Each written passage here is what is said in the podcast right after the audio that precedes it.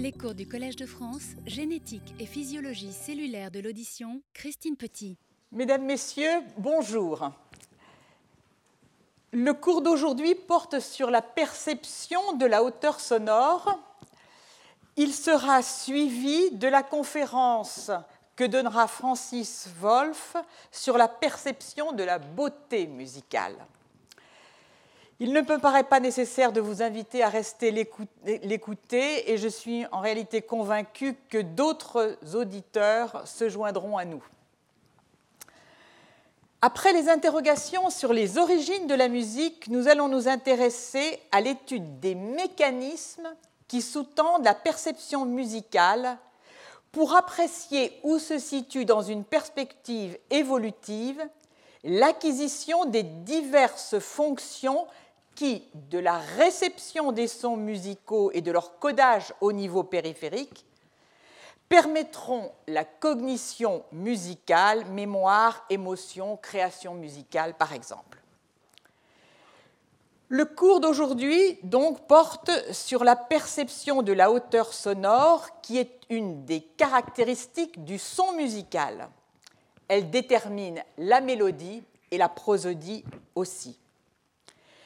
Pour rappel, on distingue des sons périodiques, comme celui-ci, décrit par une onde sinusoïdale, des sons apériodiques et des sons de bruit dont on peut rapprocher certains sons naturels, comme les sons de la pluie ou des chutes d'eau, dont nous avons vu que le système auditif code principalement les régularités statistiques qu'il comporte.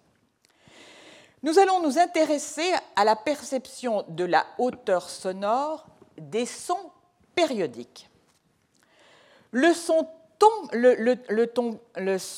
euh, le ton pur périodique que vous voyez ici donc est une vibration sinusoïdale monofréquentielle. Tout son pur, pardon, tout son périodique qui n'est pas pur est complexe, c'est un son périodique complexe.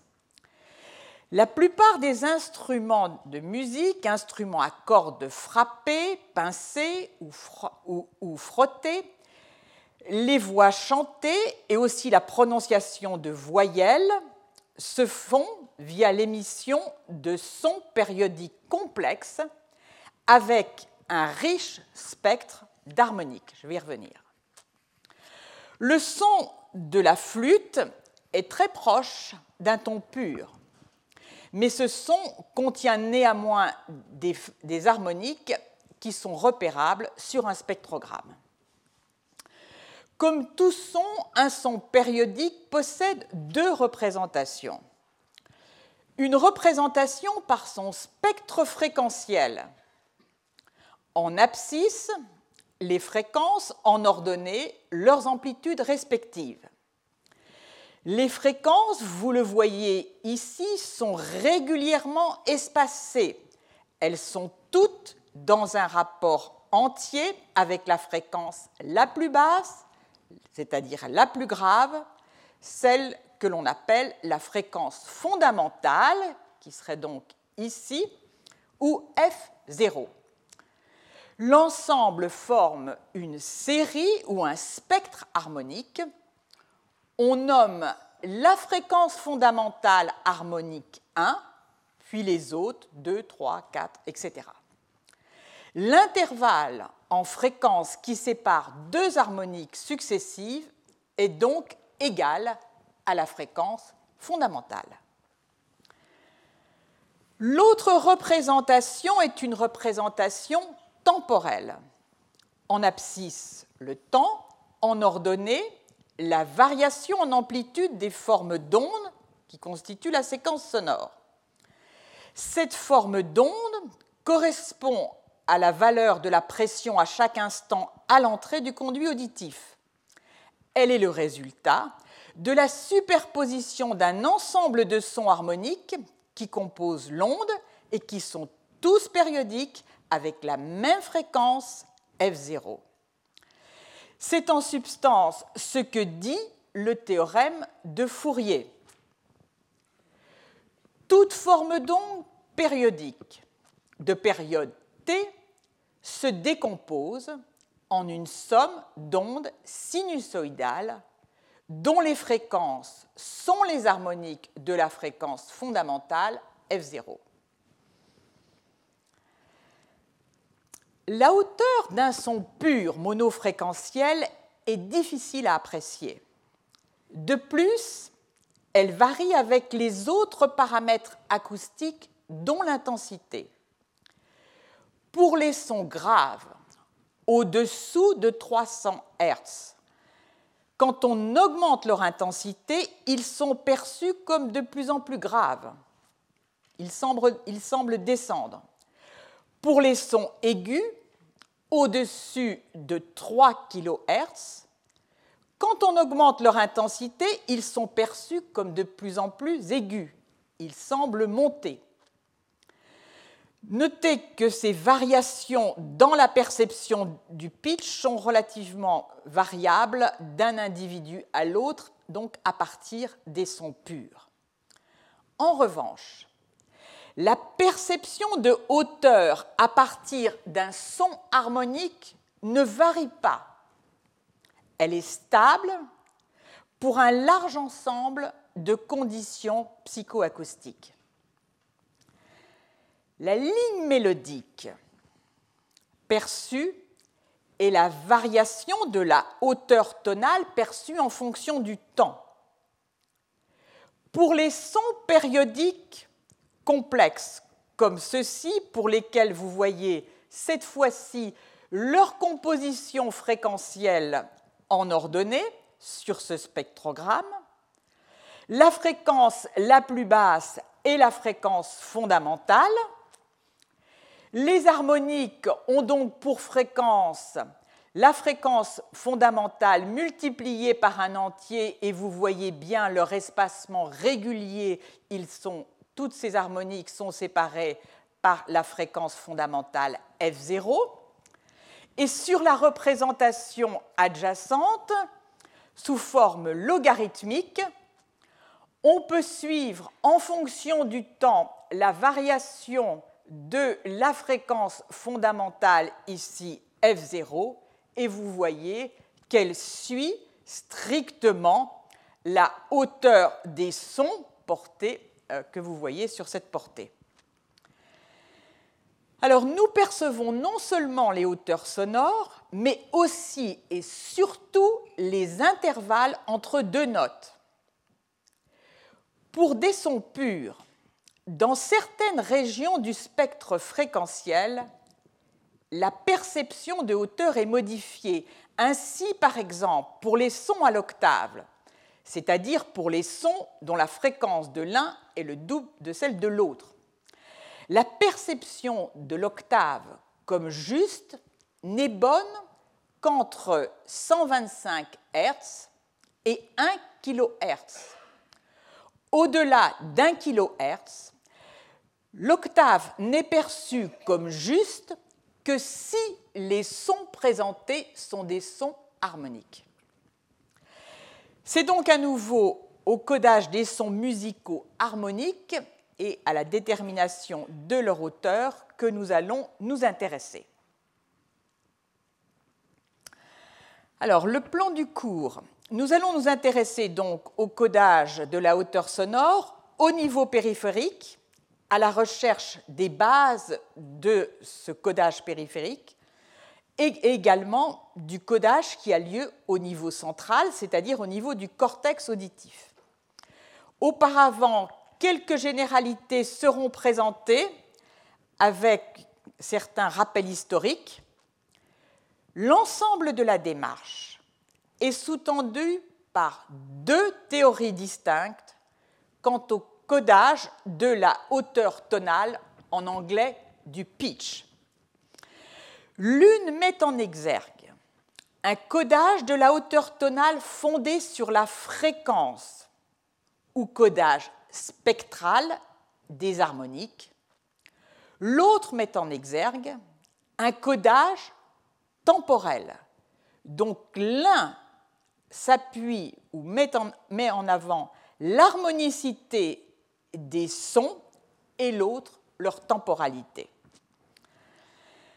Alors aujourd'hui, le débat sur le codage du pitch se poursuit alimenté par des données obtenues au niveau du cortex à la recherche de neurones dont les propriétés de réponse seraient en accord avec une théorie plutôt que l'autre. La dernière étape est celle des fonctions cognitives liées à la perception de la hauteur tonale. Quelle origine, quelle signification peut-on attribuer à un son harmonique complexe en se, fondant, en se fondant sur sa hauteur tonale? Nous ne discuterons pas ce point aujourd'hui. Alors les données sont très fournies au niveau périphérique, bien moins au niveau du cortex auditif et véritablement embryonnaires en ce qui concerne le traitement de la hauteur sonore au-delà du cortex auditif. Historiquement, Historiquement, dans son ouvrage Harmonie universelle publié en 1636, le scientifique français Marin Mersenne dit que frapper une corde produit cinq sons en plus du son naturel un son à l'octave, une octave plus haut, le son à la douzième, c'est-à-dire une octave plus la quinte, un son à la quinzième, deux octaves, et un quatrième son dont il dit qu'il est capable de le percevoir comme étant une septième majeure, c'est-à-dire surmontée d'une tierce majeure. Marin Mersenne introduit aussi la relation entre la vitesse de vibration des cordes et la hauteur sonore perçue. En 1701, Joseph Sauveur introduit le terme de son fondamental et de son harmonique. Le son fondamental étant le mode naturel de vibration d'une corde et les harmoniques étant ces autres modes vibratoires que vous voyez ici d'ordre supérieur. Jean-Philippe Rameau, en 1722, c'est-à-dire un peu plus de 20 ans plus tard, publie son traité de l'harmonie réduite à ses principes naturels. Jean-Philippe Rameau dira n'avoir pas eu connaissance des travaux de Joseph Sauveur sur les tons harmoniques. Quoi qu'il en soit, aux travaux de Joseph Sauveur et de Marin Mersenne, Jean-Philippe Rameau ajoute une dimension mathématique supplémentaire. Considérant que les notes à l'octave sont les mêmes du point de vue perceptif, il retient la division par 3 qui conduit à la 12e et la division par 5 qui conduit à la 17e. Ce qui veut dire que si l'on part d'un Do et que l'on ajoute, la 12e, on est sur un Sol, et que si on ajoute la 17e, on est sur un Mi, et joué ensemble, on obtient Do, Mi, Sol, c'est-à-dire l'accord parfait donc fait d'une suite de notes harmoniques. Revenons à la division de la corde par les premiers entiers produits. Division par 2, c'est l'octave supérieure qui est perçue. Division par 3, l'octave plus la quinte, la douzième. Division par 4, l'octave plus une quinte plus une quarte, ce qui équivaut à deux octaves division par 5, deux octaves plus une tierce majeure, division par 6, deux, octaves plus une tierce majeure, plus une tierce mineure. Alors nous allons passer maintenant à la sensation de hauteur tonale ou pitch et je vais introduire certains éléments à nouveau euh, historiques portant donc sur la façon dont serait perçue la hauteur sonore. Alors, la première proposition qui a été faite émane d'Auguste Siebeck en 1841. Il remarque que des séquences sonores dont le contenu spectral est différent mais qui présentent une certaine, une même périodicité, produisent la même sensation de hauteur sonore. Alors ici, vous allez entendre, d'abord vous voyez ici donc le, spectre, la variation d'onde en fonction du, euh, temps pour quatre sons émis par la guitare, le piano, le saxophone et le violon. Vous reconnaissez les différentes harmoniques. Pour autant, comme le montre la variation des ondes en fonction du temps, le contenu fréquentiel est différent. Maintenant, la perception,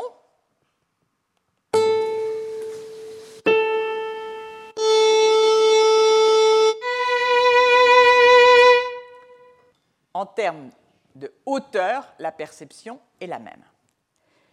Il y a des exemples beaucoup plus caricaturaux qui dissocient le contenu fréquentiel et euh, la périodicité. Ici, on peut montrer que pour ce spectre d'ondes, qui a la même périodicité dans les trois cas, donc pour lequel la périodicité en termes de spectre est la même, mais la variation temporelle des ondes différentes, la perception de la hauteur est la même. Bien sûr, il ne s'agit pas de dire que la perception globale est la même, mais la perception de la hauteur est la même.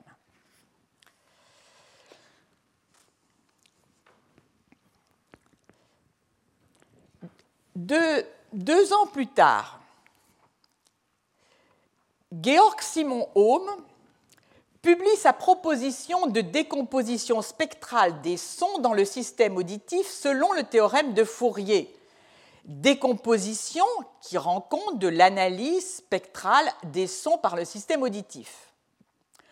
Ohm conclut à l'impossibilité de percevoir une hauteur sonore sans la présence de l'harmonique correspondante dans le spectre. Vingt ans plus tard, Hermann Vollelmolz renchérit en affirmant que la présence de l'harmonique est nécessaire dans le spectre pour qu'elle soit perçue et que l'on peut en changer la phase, c'est-à-dire en modifier la temporalité sans modifier la perception de hauteur sonore. Si tel est le cas, c'est-à-dire que l'on peut modifier la temporalité d'une onde sans modifier la perception de hauteur sonore, alors, au code que j'évoquais tout à l'heure qui repose sur la temporalité, doit s'ajouter, ou vient, il faut substituer, un code qui, lui, est spectral.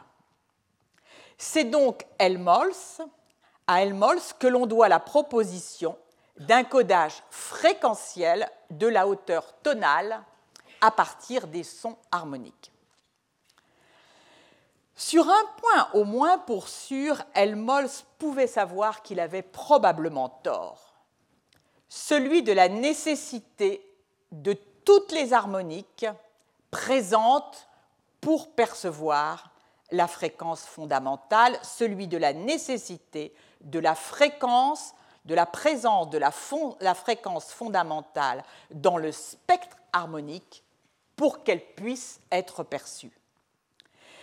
Les expériences d'Auguste Siebeck l'avaient montré la présence de la fréquence fondamentale. Ah. Dans le spectre harmonique n'est pas nécessaire pour qu'elle soit perçue. Le débat sur la nécessité de la présence de la fréquence fondamentale dans le spectre sera tranché en 1938 par Schouten.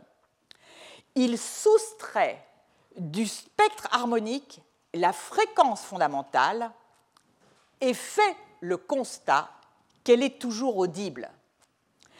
Alors on nomme cette perception de la fréquence fondamentale absente la perception de la fréquence fondamentale manquante.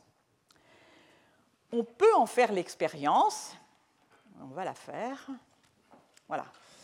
Vous allez tout d'abord entendre une suite de sons monofréquentiels. L'harmonique, ici donc, une suite harmonique qui comporte la, pardon, la, c'est plutôt cette autre, la fréquence euh, d'origine, la fréquence zéro. Puis ensuite de ça, on va soustraire chacune des harmoniques et vous allez voir qu'on peut soustraire un grand nombre d'harmoniques et avoir une perception de la hauteur tonale qui reste la même.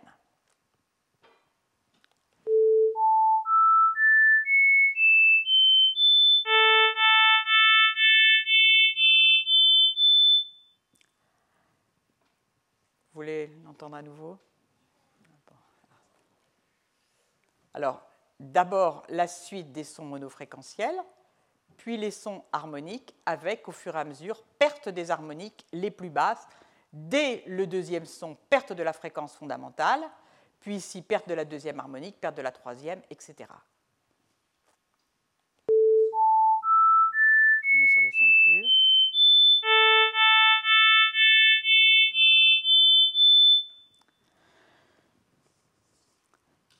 Alors, voici ici une autre représentation de l'effet de la, possibilité de détecter la fréquence fondamentale, donc qui donne la mélodie, à nouveau des sons purs, puis c'est les sons complexes qui ont la même fréquence fondamentale, mais là on va être sur une gamme, et ensuite de ça, on ne garde que les harmoniques de haut rang ici à partir de la neuvième.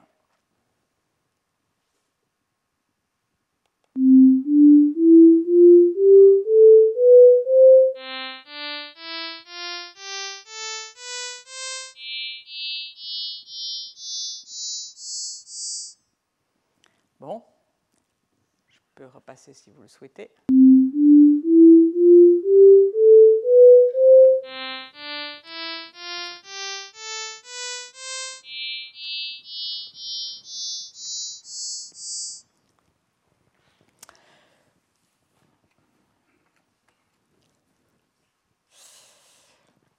Donc, ces exemples illustrent bien le fait que la fréquence fondamentale, déterminée par la périodicité des sons, peut être perçue en l'absence de la fondamentale elle-même, et même dans cet exemple ici, en l'absence des neuf premières harmoniques.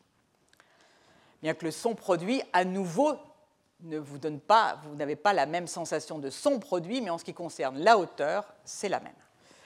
Alors vous expérimentez en réalité quotidiennement cette euh, détection de la fréquence fondamentale manquante.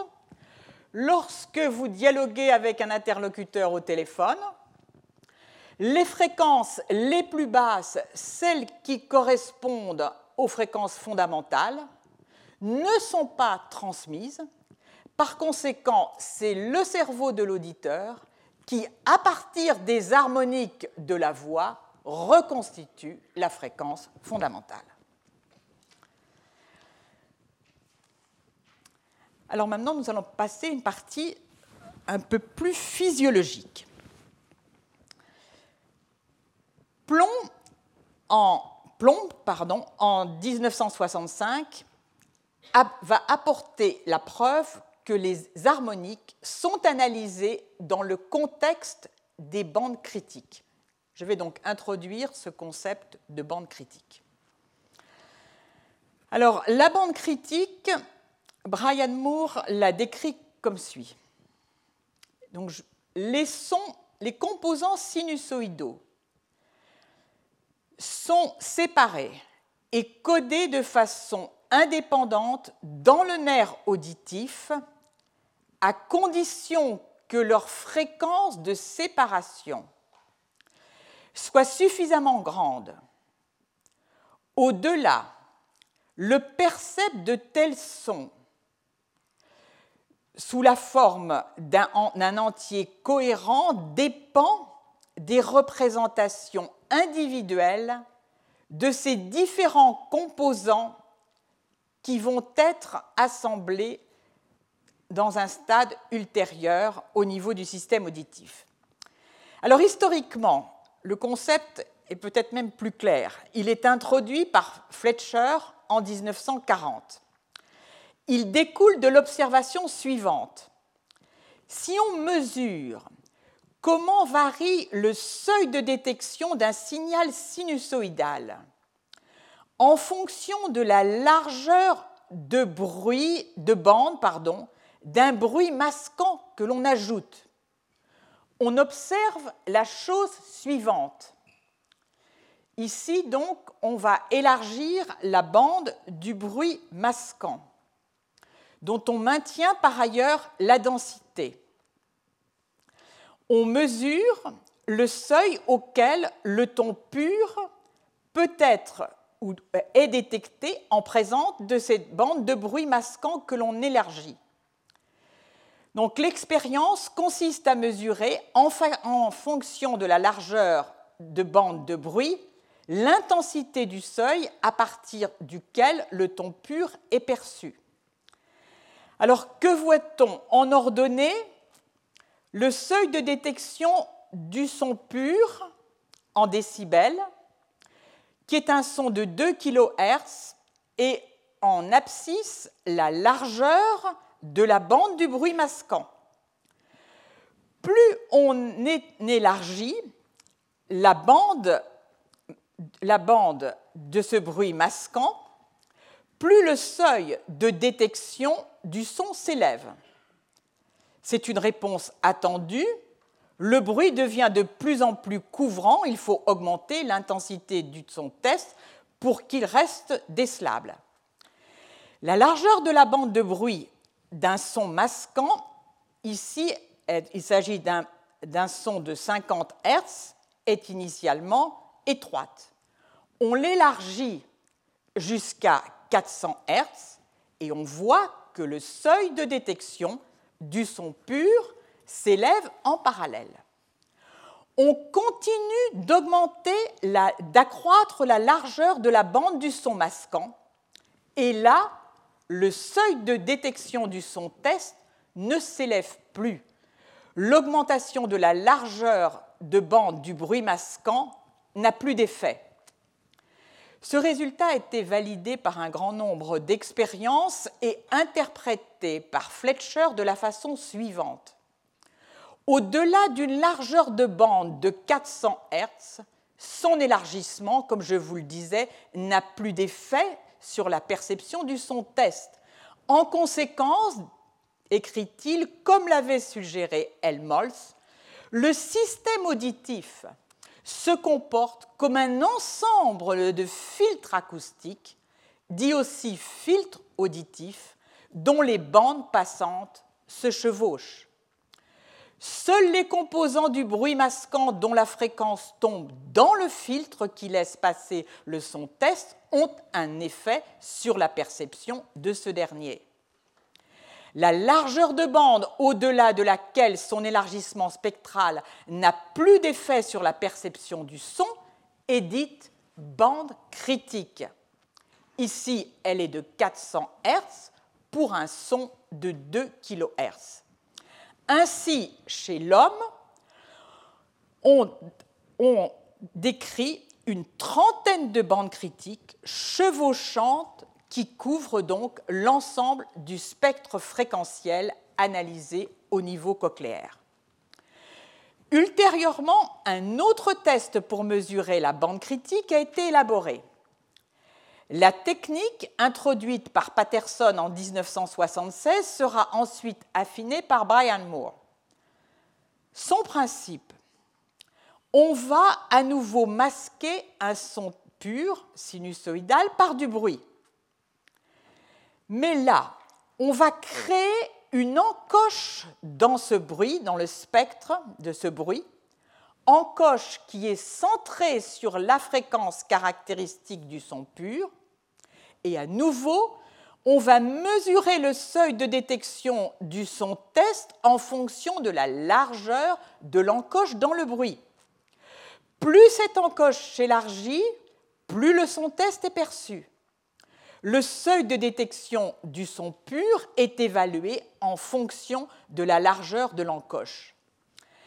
L'intérêt de cette technique par rapport à la précédente est le fait que cette fois-ci, on maîtrise la région fréquentielle de détection du son test, on part d'un son test complètement masqué et on va progressivement permettre la détection du son sinusoïdal tout en restreignant strictement cette détection à l'encoche que l'on a créée dans le bruit blanc. On va également pouvoir en déduire une estimation de la forme de ces filtres qui laissent passer donc les différents sons purs. Alors, vous voyez ici un filtre qui est centré sur 1 kHz. Le filtre n'est pas rectangulaire. Plus on s'approche des bords de la bande critique, hein, filtre ou bande critique signifie la même chose, moins ce filtre laisse passer les fréquences correspondantes. Cette forme correspond à un modèle de la fonction de transfert du filtre cochléaire qui a été ajusté aux données de masquage que je viens de mentionner. Alors, la notion de filtre auditif ou filtre cochléaire et de bande critique est essentielle en psychoacoustique. On en produit aussi une représentation rectangulaire équivalente, abrégée en ERB, qui correspond à un filtre rectangulaire dont l'énergie de sortie est équivalente à l'énergie ici située sur cette courbe, mais qui a une représentation rectangulaire. Ici, en ordonnée, la largeur des différents filtres cochléaires en fonction en abscisse de la fréquence caractéristique. La largeur des filtres cochléaires EBR augmente avec la fréquence caractéristique dans cette représentation log-log, leur relation est linéaire. On voit ici sur cette diapositive est schématisé pour un ensemble de fréquences dans un rapport harmonique, les filtres ci-dessous, d'abord étroits pour les fréquences basses qui ne cessent d'augmenter au fur et à mesure que la fréquence augmente. Alors revenons maintenant à la forme réelle des filtres. Elle varie avec l'intensité sonore. C'est ce que vous voyez sur cette représentation de l'intensité de sonore à la sortie du filtre en fonction de la fréquence. Pour des sons d'intensité faible, le transfert à travers le filtre est grossièrement symétrique. Plus l'intensité du son augmente, ce sont les courbes au-dessus, plus on voit qu'il se déforme. Il laisse davantage passer les sons de faible intensité que les sons de haute intensité. Alors, en incidente, l'idée aujourd'hui est de développer des mesures cliniques objectives de ces bandes critiques. Or, ceci devient possible avec des protocoles utilisant les mêmes bruits avec les encoches spectrales dont nous avons parlé, mais qui se font non plus sur des mesures psychoacoustiques, mais sur des réponses électriques, donc donnant des évaluations objectives que l'on peut enregistrer ces réponses électriques sous la forme de potentiels évoqués auditifs ou ABR que les cliniciens connaissent bien. Les résultats sont là, même préliminaires, mais ils sont là. Ils démontrent que l'on peut lire ces bandes cochléaires dès la première onde ABR. Les bandes critiques on peut donc en déduire, sont bien d'origine cochléaire puisqu'elles sont présentes au niveau de la première onde de la réponse électrique sous forme d'ABR, qui est la réponse des neurones auditifs. Alors ce qui est intéressant, c'est que non seulement on va s'approcher d'une mise en évidence objective de la taille des bandes critiques chez l'homme, mais aussi chez l'animal, ce qui va permettre, puisque chez l'animal on peut faire varier un certain nombre de paramètres, de pouvoir déceler plus finement comment de manière objective varie en fonction d'un certain nombre de paramètres, paramètres acoustiques la bande critique. Revenons à nos sons harmoniques. Je vous l'ai dit, en 1964, Plomb apporte la preuve que les harmoniques sont analysées dans les bandes critiques.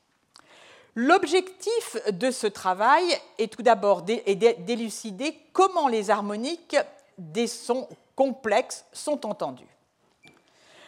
On présente à un auditeur un son complexe, harmonique et un son pur.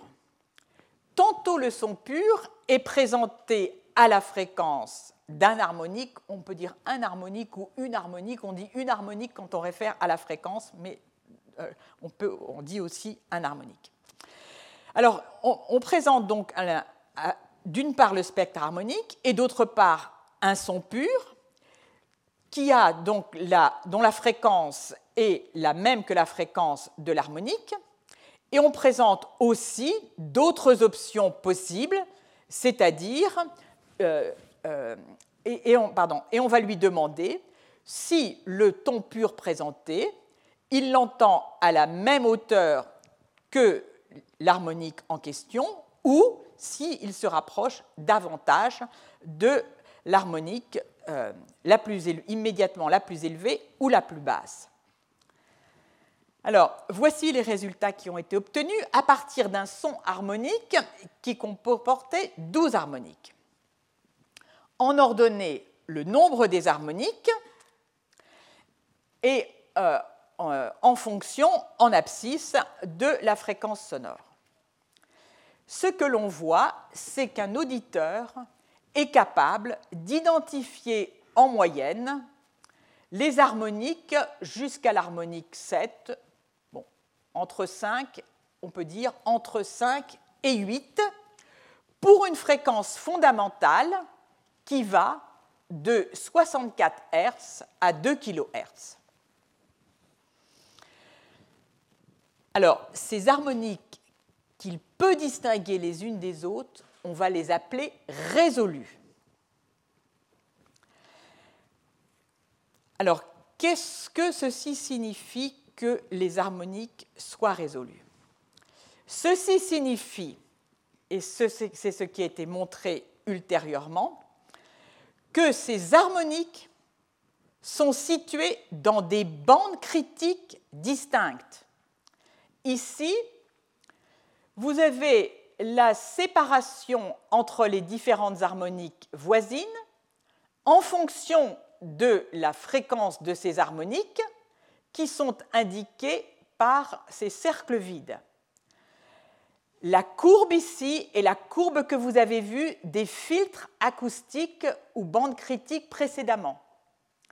Eh bien, on voit que les harmoniques résolues suivent bien la courbe des bandes critiques et comme je vous le disais tout à l'heure, on peut en déduire que la distinction des harmoniques suit la distinction des fréquences opérées par les bandes critiques et que par conséquent, deux harmoniques ne sont distinguables l'une de l'autre, c'est-à-dire ne sont résolues que si elles appartiennent à des bandes critiques différentes.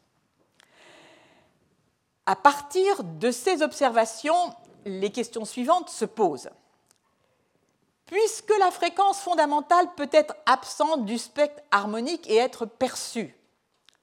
Quelles sont les harmoniques qui sont importantes pour la détection de la fréquence fondamentale? Quels sont les mécanismes qui sous-tendent la détection de la hauteur tonale à partir des harmoniques? Mécanisme temporel ou mécanisme spectral? Quelles sont les limites de la détection de la hauteur tonale? Quelles sont les harmoniques qui sont les plus importantes pour déceler la fréquence fondamentale manquante? Beaucoup de travaux ont exploré ce point en utilisant des protocoles assez différents qui ont conduit à des résultats grossièrement cohérents mais divergeant légèrement sur certains points. Il y a accord sur l'existence ah, sur l'existence pour un spectre fréquentiel d'harmoniques dominantes qui vont permettre de percevoir la fondamentale manquante. Quelles sont-elles? Ce sont les harmoniques 2, 3, 4 et même 5, ces fameuses harmoniques dont je vous ai dit en première approximation, de façon un peu superficielle, parce qu'en réalité, nous le verrons, ceci dépend de la fréquence fondamentale et donc de la fréquence des différentes harmoniques, mais retenez que les fréquences harmoniques, les harmoniques qui permettent de déceler la fréquence fondamentale manquante sont principalement en termes psychoacoustiques les harmoniques de Baran 2, 3, 4, 5. Quels sont les mécanismes qui sous-tendent la détection de la hauteur tonale? Nous venons de voir qu'il existe des harmoniques complexes, des harmoniques résolues et des harmoniques qui par conséquent ne vont pas être les harmoniques les plus hautes qui sont non résolues. Au début des années 90, la question se pose ainsi. Beaucoup de sons périodiques de notre environnement ont des harmoniques faibles qui sont résolues et d'autres plus élevés qui ne le sont pas. Il est proposé que leur détection respective mette en jeu des mécanismes différents. Et l'ensemble des résultats, aujourd'hui, paraissent étayer cette proposition. Pour les harmoniques résolues, on suppose que chacune d'elles, comme je l'ai dit, appartient à une bande critique distincte et qu'à ce, stade, ce stade, on appelle filtre cochléaire. L'extraction de la fréquence fondamentale F0, puisque chaque harmonique est dans un filtre différent, ne pourra se faire que lorsque l'information contenue dans les diverses bandes critiques aura convergé sur un même circuit neuronal, voire un même neurone qui pourra intégrer les données venues de différents filtres cochléaires. En revanche, pour les harmoniques de haut rang qui sont non résolues parce qu'elles sont, et nous en verrons d'amples illustrations, dans le même filtre cochléaire, elles peuvent interagir les unes avec les autres. Leur interaction va faire apparaître la fréquence fondamentale. Je m'explique. Là, on retrouve la proposition de Schouten. La temporalité des potentiels d'action sur le nerf auditif suit les variations de hauteur du pitch, et c'est ce qu'ont montré euh, euh, Cariani et Delgut ils ont procédé à des enregistrements des potentiels d'action sur le neurone en réponse à un son dont vous voyez ici la forme d'onde en A. En B, les histogrammes de décharge sur un ensemble de neurones distincts du nerf auditif dont la fréquence caractéristique s'étend de 200 Hz à plus de 5 kHz. On voit donc des pics régulièrement espacés. Or, ces pics ont précisément la fréquence de, qui correspond à la fréquence fondamentale F0. Ils sont distincts les uns des autres par la fréquence F0. Donc il y a bien clairement un codage temporel au niveau des neurones auditifs. Christopher Plack et Andrew Oxenham ont fait remarquer que dans des régions cochléaires dédiées à l'analyse des hautes fréquences, la vibration de la membrane basilaire, je vous repasse, on, se situe par ici, pour deux fréquences proches que provoquent des harmoniques non résolues va conduire à l'apparition de battements dans la vibration de la membrane basilaire qui introduit la périodicité dont la fréquence est celle de la fréquence fondamentale.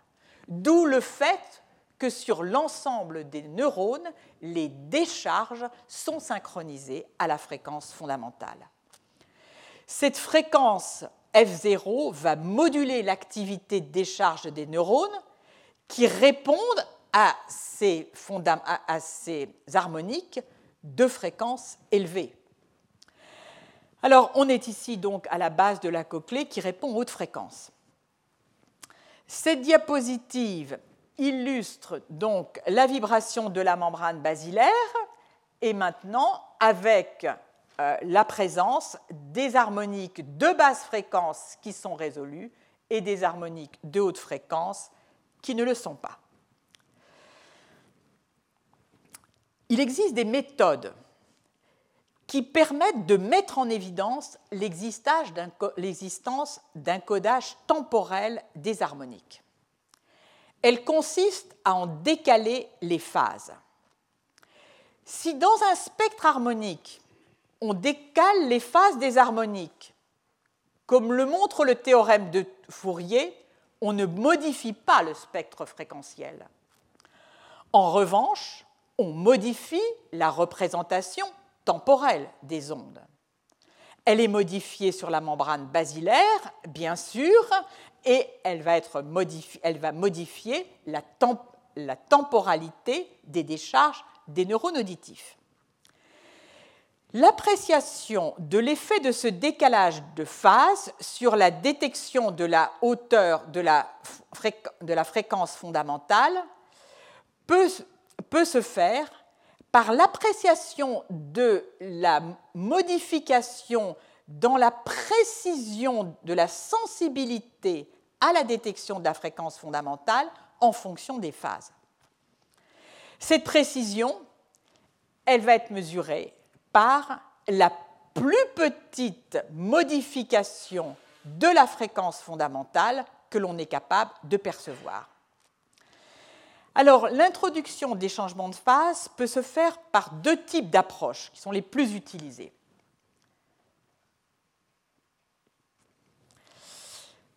Alors, l'une, va consister euh, va consister à donc à ajouter, ah, pardon, va consister à introduire une altération par un décalage de phase qui est telle que par altération des phases, on va doubler la fréquence sonore. Alors, c'est ce que l'on voit également ici. Donc voici le son, le son après altération des phases, et donc la hauteur sonore ou pitch passe de F0 à 2F0. Ceci, c'est ce que je vous ai montré ici était pour un son monofréquentiel et ici pour les harmoniques où vous allez, j'espère, pouvoir percevoir cette modification de phase, l'effet sur la perception de la hauteur tonale, ici sans modification de phase, la phase alternée sans modification de phase, etc. Alors d'abord les sons purs, puis nous allons à ces sons.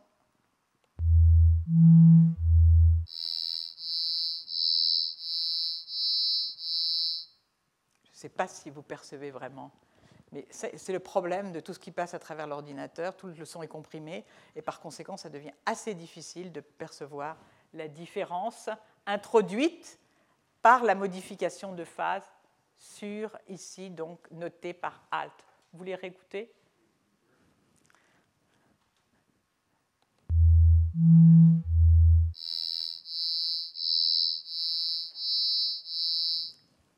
Qui entend une différence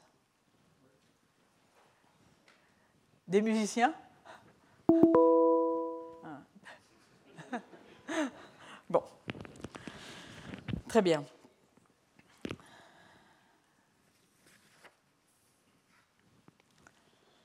Alors, il existe une autre façon de modifier les phases qui est un peu, différente et qui va donc euh, conduire au passage de décharges de, ce, pardon, de euh, euh, formes d'ondes de ce type en fonction du temps par l'introduction de phases que l'on dit de Schröder, donc, où on a effectivement, on modifie le phasage entre les différentes harmoniques. Alors, voyons quels sont les effets de la modification des phases en fonction de, du rang des harmoniques. En d'autres termes, y a-t-il certaines harmoniques qui sont sensibles au décalage de phase, donc perçues sur un mode temporel, et d'autres qui ne le sont pas et qui par conséquent sont perçues sur un mode spectral? Alors, dans l'expérience euh, dont les résultats sont représentés ici, est présenté un son harmonique qui comporte 11 harmoniques. On va changer les harmoniques présentées. On va à chaque point. Tantôt, l'harmonique la plus basse euh, est la quatrième, la septième, la dixième, la treizième, etc et on va mesurer quelle est la sensibilité de la détection de la fréquence fondamentale. Plus le chiffre ici s'élève, plus la sensibilité à la fréquence fondamentale baisse. En noir, la discrimination de la fréquence fondamentale en ordonnée en fonction de, l'harmonique la plus basse qui est présente dans le spectre. On voit que la perte des harmoniques les plus basses, pardon, on voit que au fur et à mesure que s'élève, qu'on perd les harmoniques les plus basses, la perception euh, dépend donc des harmoniques plus élevées et elle devient de moins en moins bonne qualité. On applique maintenant un décalage de phase à ces harmoniques. Pour les harmoniques qui donnaient une sensibilité forte, c'est-à-dire dont l'harmonique la plus basse était la septième ou la dixième, il n'y a pas de modification dans la sensibilité de la détection de la fréquence fondamentale. Par contre, dès que l'on applique ces phases de Schröder, un spectre harmonique dans lequel sont manquantes les harmoniques jusqu'à la dixième, on s'aperçoit que la sensibilité devient de moins en moins bonne. En conséquence, on en conclut que ce sont les harmoniques que, les, que les harmoniques de haut rang sont extraites sur un mode temporel.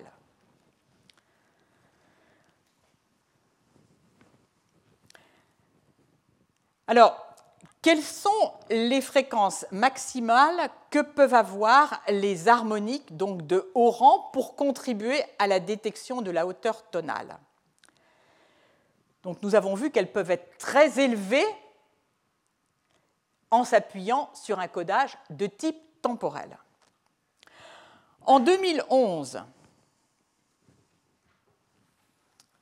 Oxenham montre que des harmoniques de très haute fréquence, qui individuellement ne sont pas perçues, peuvent évoquer une perception de hauteur sonore, comme ces deux-ci dont la fréquence fondamentale qui est présentée, dont les fréquences qui sont présentés sont supérieurs à 7 kHz.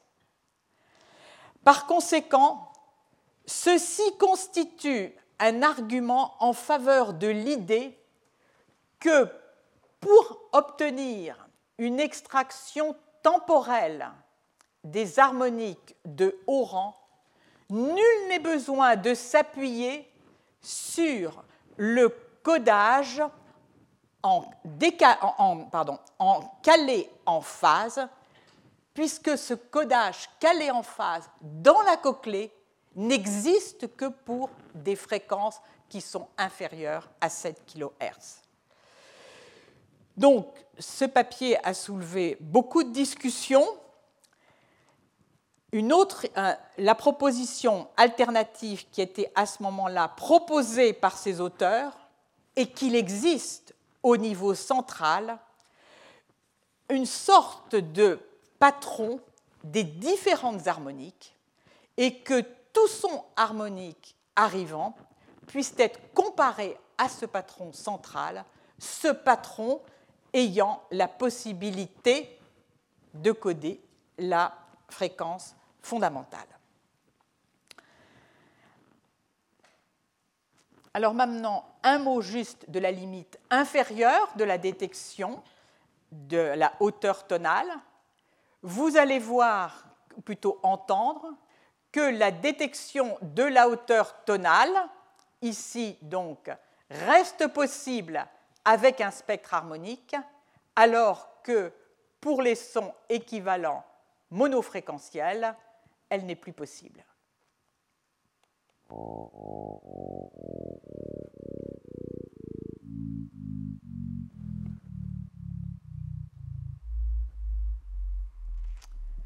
Voilà, ceci illustre toute la puissance de l'harmonicité pour percevoir les sons. Alors nous allons passer maintenant à la détection au niveau central, au niveau du cortex auditif, de la hauteur tonale. Je vais m'appuyer sur deux articles. Euh, les auteurs sont les mêmes, Daniel Bendor et Wang. Alors le premier article est un article qui a été publié en 2005 dans la revue Nature c'est un article qui porte sur l'analyse au niveau cortical des réponses à la hauteur tonale chez le marmouset. Alors le marmouset est distant de l'homme de 40 millions d'années. Pourquoi est-ce un animal qui nous intéresse tout particulièrement? C'est un animal qui vocalise et qui a une communication par les vocalisations donc les vocalisations ont véritablement une valeur écologique.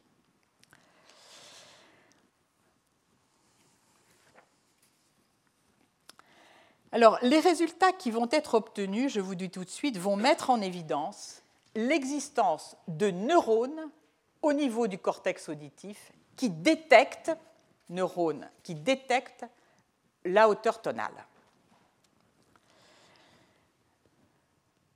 Alors, ce sont des enregistrements extracellulaires de la réponse de neurones individuels, ici en A et B, réponse à un son pur, ou plutôt à des sons purs. Alors on voit que ce neurone, comme celui à côté, répondent à des sons purs dans une gamme fréquentielle, ici autour de 300 Hz et ici autour de 500 Hz. Puis, on procède à des enregistrements, mais cette fois-ci, le singe est mis en présence de sons harmoniques. Donc vous voyez ici le spectre. Pour ce son harmonique, tantôt on présente les neuf premières harmoniques et à chaque fois on décale d'une harmonique. Pour ce neurone, on voit que quel que soit le contenu harmonique du spectre, il répond. En revanche, cet autre neurone, qui répondait très bien à son pur, ne répond pas du tout à un son harmonique.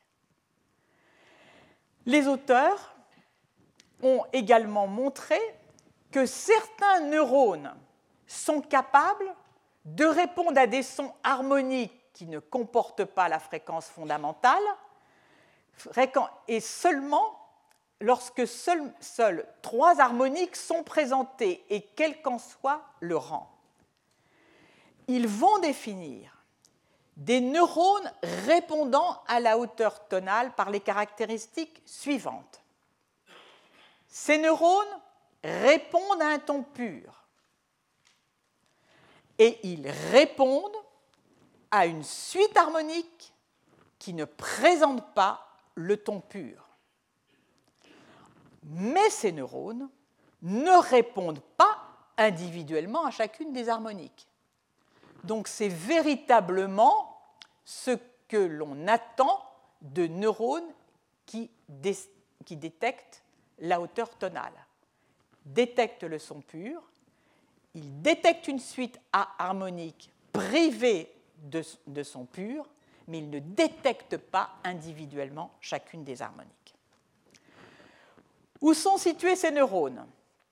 Eh bien, les divers, ici, c'est une représentation du cortex auditif primaire A1 et de ses régions R et RL, avec la carte tonotopique indiquée par le code couleur.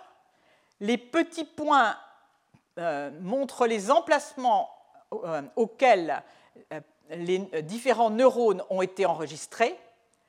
Et les carrés ici indiquent l'emplacement des neurones qui ont répondu sous la forme que l'on appellera maintenant spécifique du pitch, c'est-à-dire réponse à la fréquence fondamentale, réponse aux harmoniques sans la fréquence fondamentale et absence de réponse euh, aux harmoniques pris individuellement. Au total, dans cette région qui progressivement a reçu le nom de centre du pitch, ce sont environ 40% des neurones qui présentent cette caractéristique.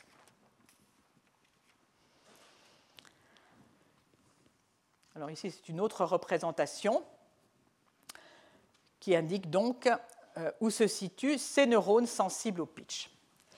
Alors voyons maintenant les caractéristiques de ces neurones. À quoi répondent ces neurones? Nous avons donc vu qu'ils répondent aux harmoniques, mais répondent-ils à des variations temporelles? Alors là, il s'agit de, données moyennées sur plusieurs neurones, et ce qui est fait, c'est que dans cette suite harmonique, on introduit des variations temporelles. Plus la variation temporelle est importante, plus le taux de décharge baisse. Donc, d'une certaine façon, au moins certains de ces neurones sont sensibles à la composante temporelle des harmoniques. Autre élément, ces neurones sont-ils sensibles à ce que l'on appelle les bruits itérés ou bruits d'ondulation itérative abrégés en IRN, que vous voyez ici. Ce sont des bruits qui sont engendrés à partir d'un bruit sans périodicité temporelle, mais qu'on translate un certain nombre de fois, et, donc les bruits se superposent les uns aux autres. Et on obtient ainsi un bruit à large bande ondulée. Plus le nombre de répétitions est important, plus ce se deviennent visibles un certain nombre de fréquences. Fréquences dont la périodicité est la périodicité de la translation du bruit blanc. Alors, petit à petit, elles donnent une impression de répéter, ces fréquences répétées vont donner donc la perception de la hauteur tonale, perception qui à nouveau est fondée sur la périodicité, c'est-à-dire est fondée sur une composante temporelle. Je vais vous faire entendre ces bruits qui sont régulièrement utilisés.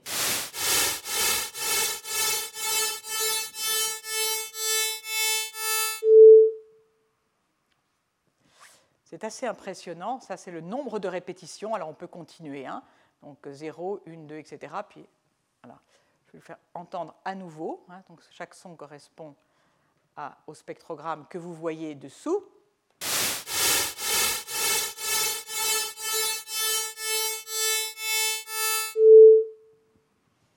Très agréable. Hein.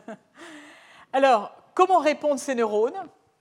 Eh bien, ces neurones spécifiques du pitch ont une autre marque de leur aptitude à répondre à des indices temporels. Plus on présentent des sons dont l'itération est importante, plus ils déchargent. Dernier élément,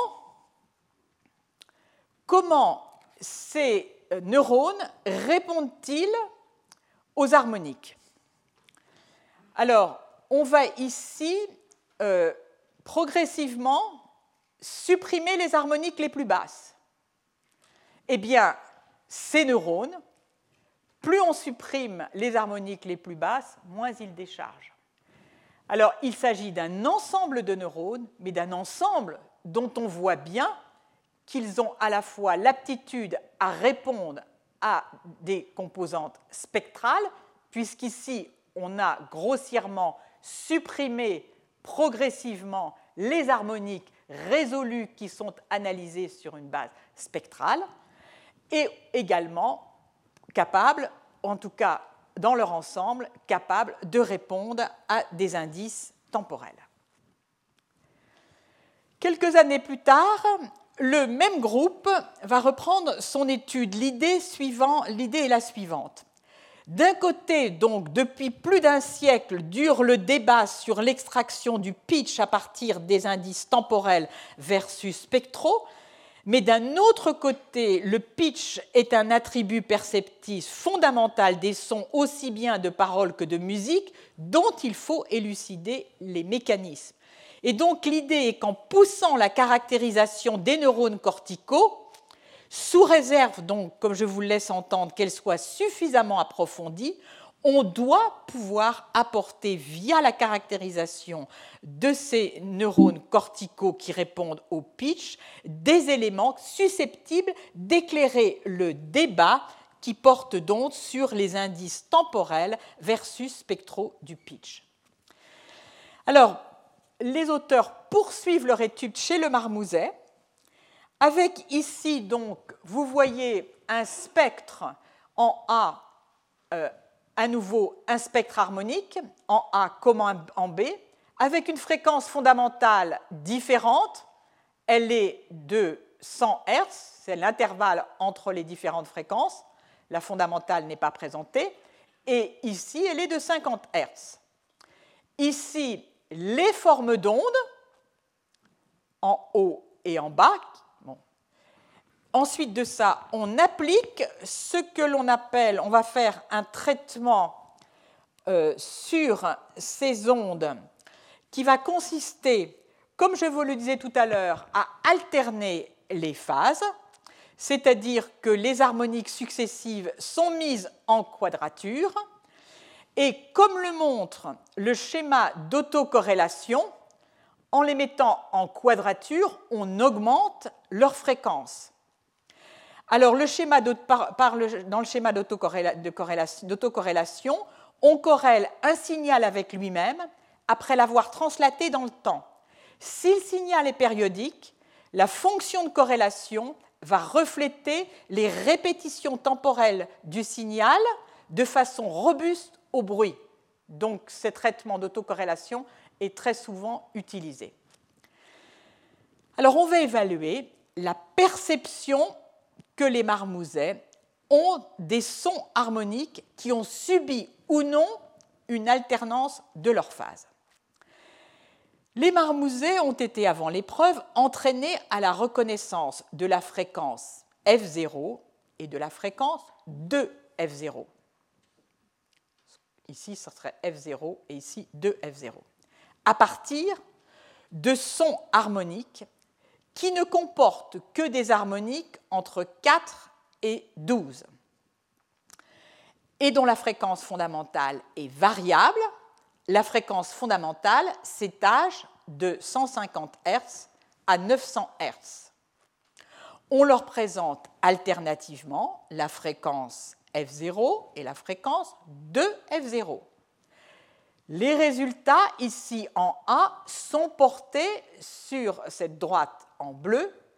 Ils, ils détectent quasiment systématiquement la fréquence fondamentale à F0 et à 2F0, donc à partir du spectre harmonique comportant les harmoniques de 4 à 12. On passe alors à d'autres stimulations sonores où on a alterné les phases comme je vous les présenté tout à l'heure et on regarde cette fois-ci la réponse des marmousets sur un spectre fréquentiel dont on a alterné alt les phases. Lorsque le marmouset répond à une lorsque la fréquence présentée à une fondamentale, pardon, le spectre harmonique à une fréquence de 150 Hz, il perçoit très bien la fréquence de F0. Donc, s'il a perçu la fréquence de F0, ça veut dire qu'il est sensible au décalage de phase. Ce qui veut dire que ce spectre, dont la fréquence fondamentale est de 150 Hz, à partir des harmoniques 4 à 12, ces harmoniques 4 à 12, au moins certaines, ont été extraites sur, à partir euh, d'indices de, type temporel.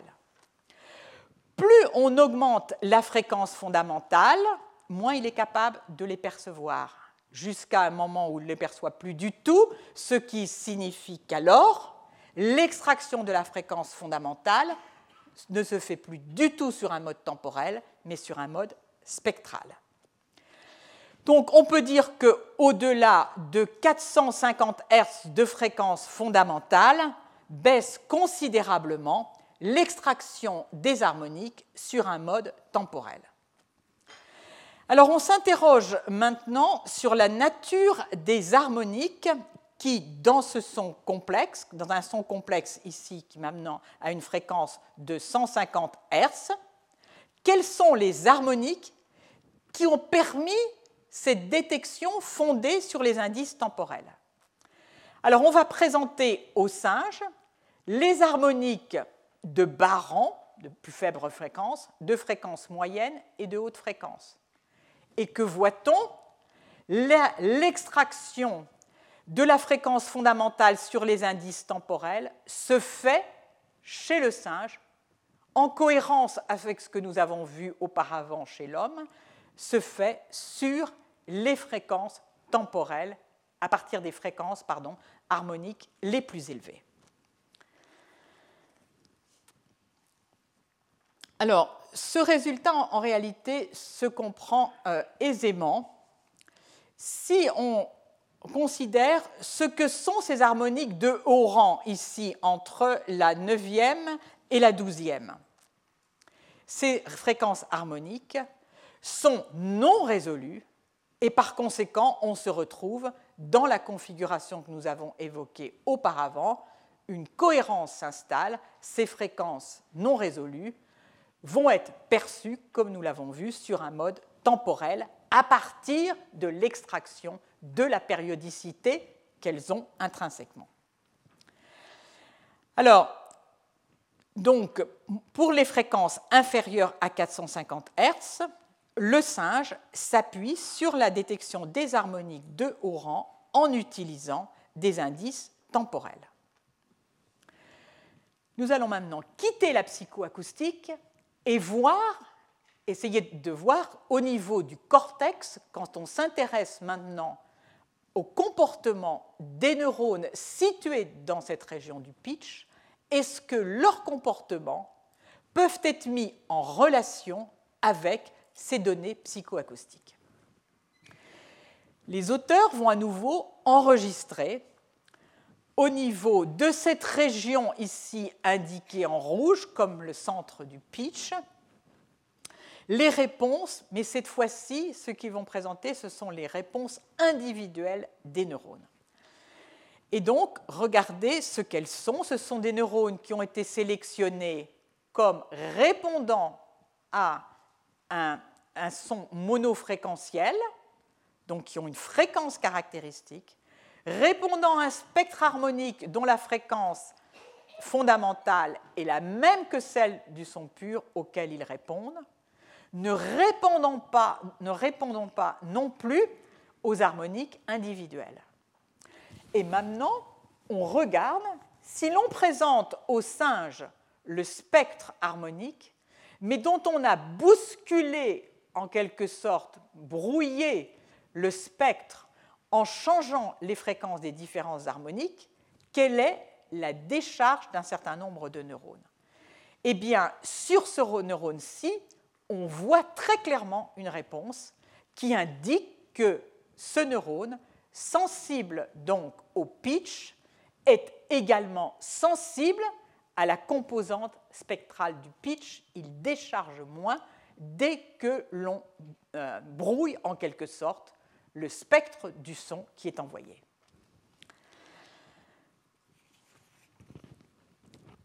Alors, poursuivant cette analyse des neurones un à un, les auteurs vont déceler par exemple des neurones de ce type, ici, dont le taux de décharge, en bleu, un son monofréquentiel indique qu'il euh, donc, a une fréquence caractéristique qui se situe autour de 115 Hz, donc en bleu, et en rouge, lorsque l'on alterne les phases, le neurone lui-même répond à l'alternance des phases. Alors quand je dis le neurone, le neurone répond, je vous rappelle que c'est le son dont on alterne les phases.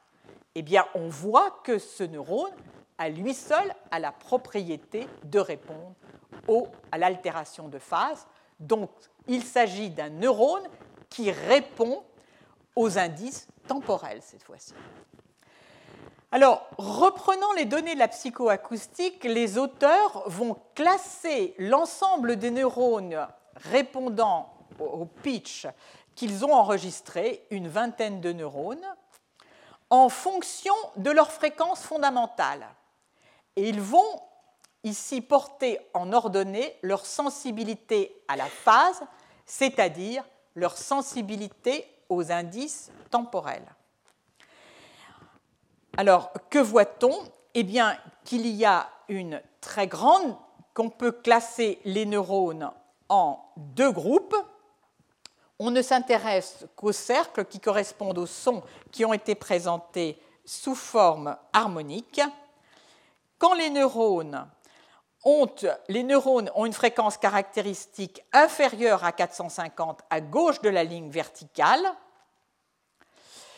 euh, en noir, ils sont sensiblement plus sensibles à l'alternance de phase que ne le sont les neurones dont la fréquence caractéristique est supérieure à 450.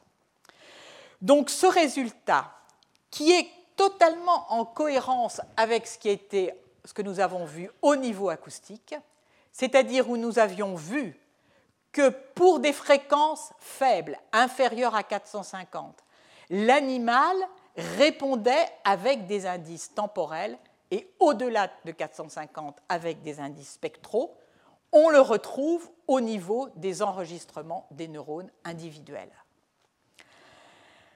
Alors, quelles sont les harmoniques qui confèrent à ce neurone, neurone son aptitude à répondre à un mode temporel?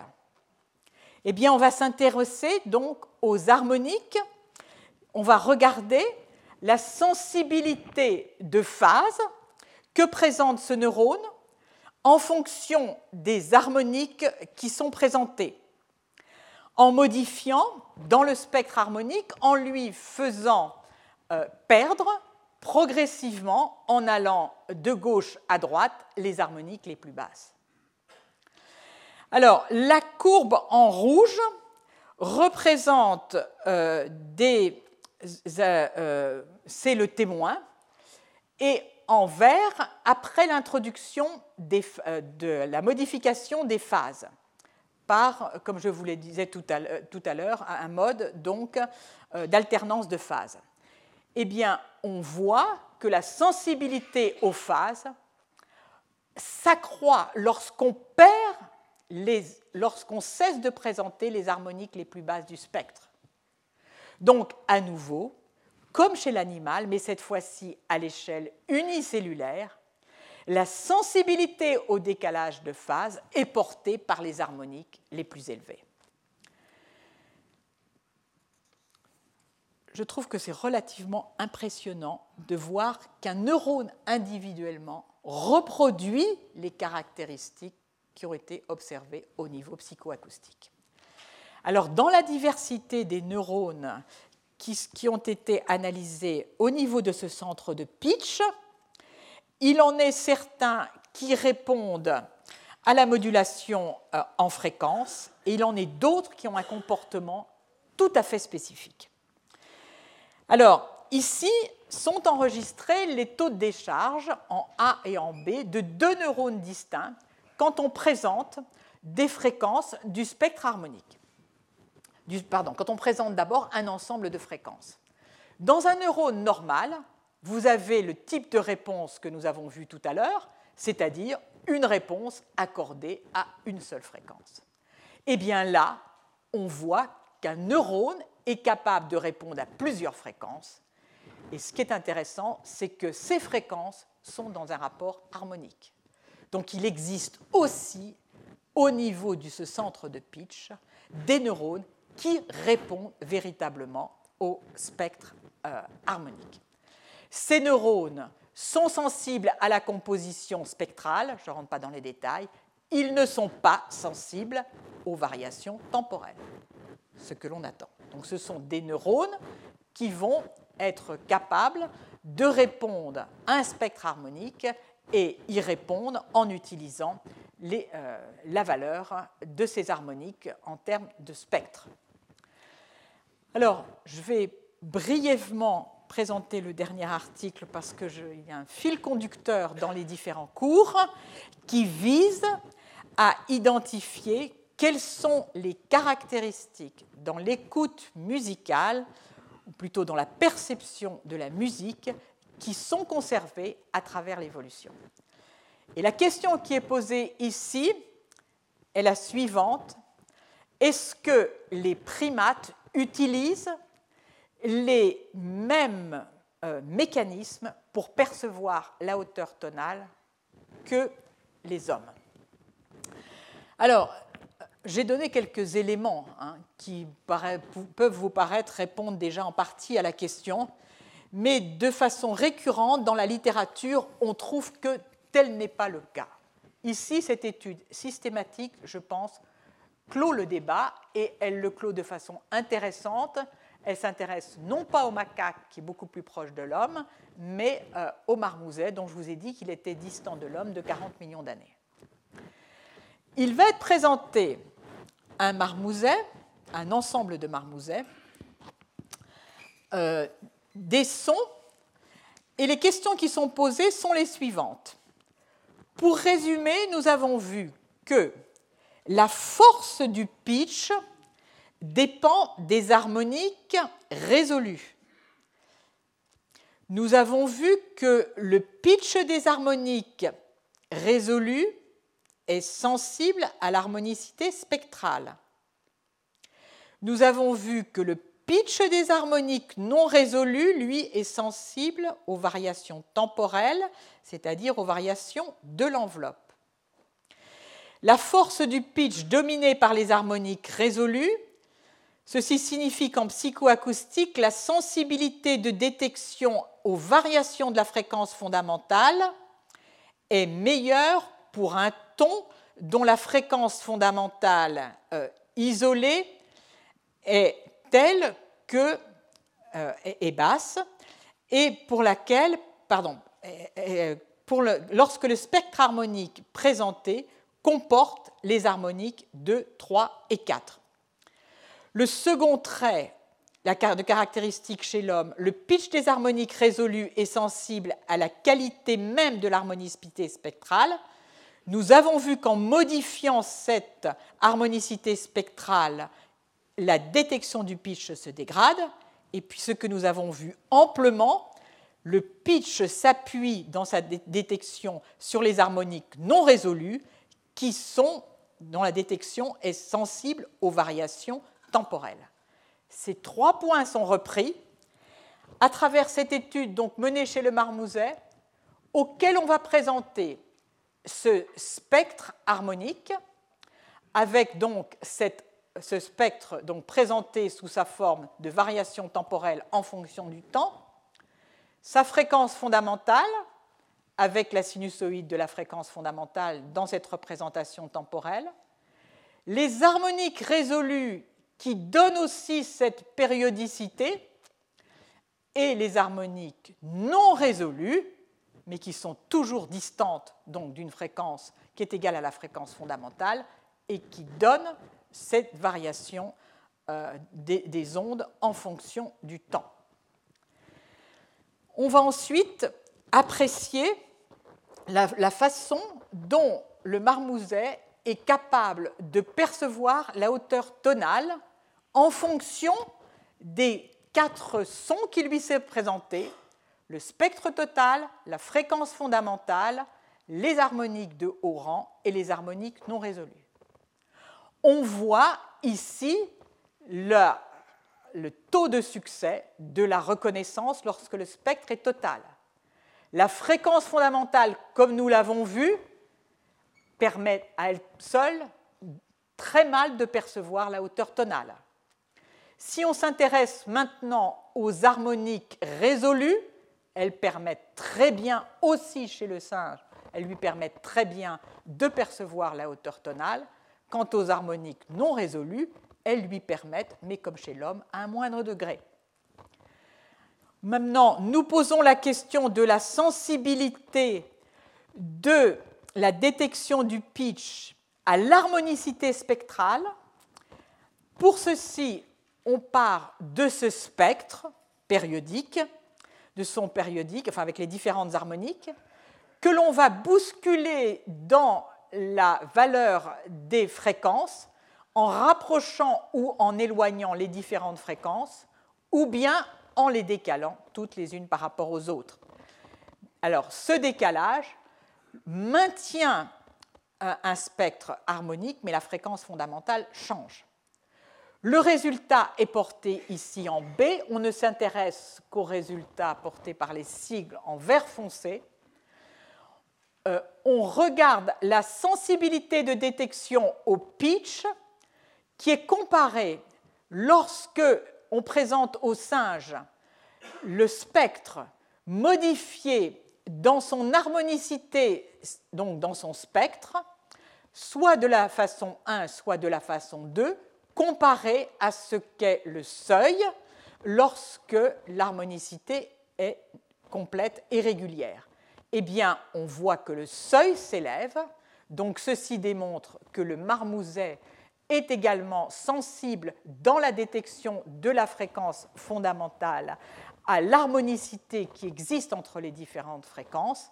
Ensuite, on s'aperçoit que si seul ce spectre est pris en considération et donc comparé au spectre initial, on a à nouveau aussi une sensibilité amoindrie. ici, euh, lorsque c'est ce son-ci qui est présenté, le résultat est moins net. Donc, troisième caractéristique, la troisième caractéristique, c'est celle que nous avons vue à plusieurs reprises, c'est-à-dire l'importance des composantes de l'extraction du pitch qui peut se faire sur les harmoniques non résolues, sur les harmoniques non résolues, et dans ce cas, se fait sur une base temporelle. On va présenter au singe le spectre harmonique que nous avons vu auparavant. Donc ça, ce sont les harmoniques, euh, les harmoniques résolues qu'on présente, avec donc à nouveau le spectre temporel en fonction du temps, où on retrouve la périodicité. On applique euh, les phases de Schröder à ces harmoniques résolues. Vous voyez à quel point le spectre temporel est modifié. On passe aux harmoniques non résolues qu'on lui présente. Vous retrouvez la, euh, la périodicité. Et à nouveau, on applique, mais cette fois-ci aux harmoniques non résolues, les phases de Schröder et on perd progressivement, on perd en partie donc ce caractère euh, de euh, périodicité. Le résultat, vous le voyez ici.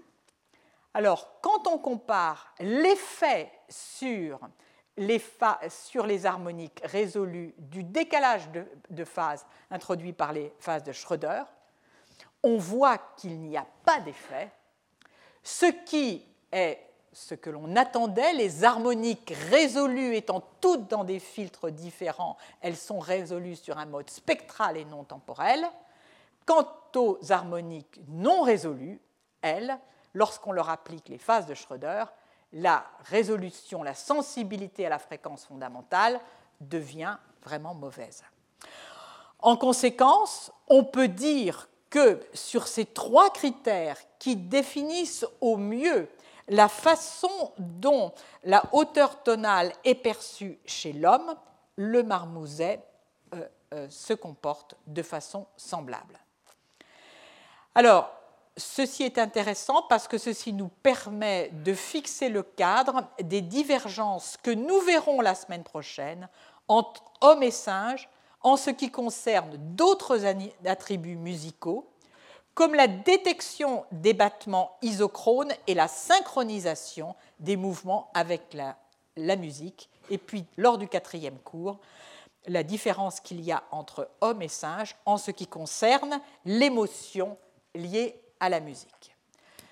Alors, avant de terminer, j'aimerais citer ce livre euh, de Michel euh, Castellengo, dont vous avez vu plusieurs euh, représentations que je vous invite à lire, qui est extrêmement bien documenté et qui vous permettra de continuer le voyage à travers l'écoute musicale telle que les psychoacousticiens en font la description.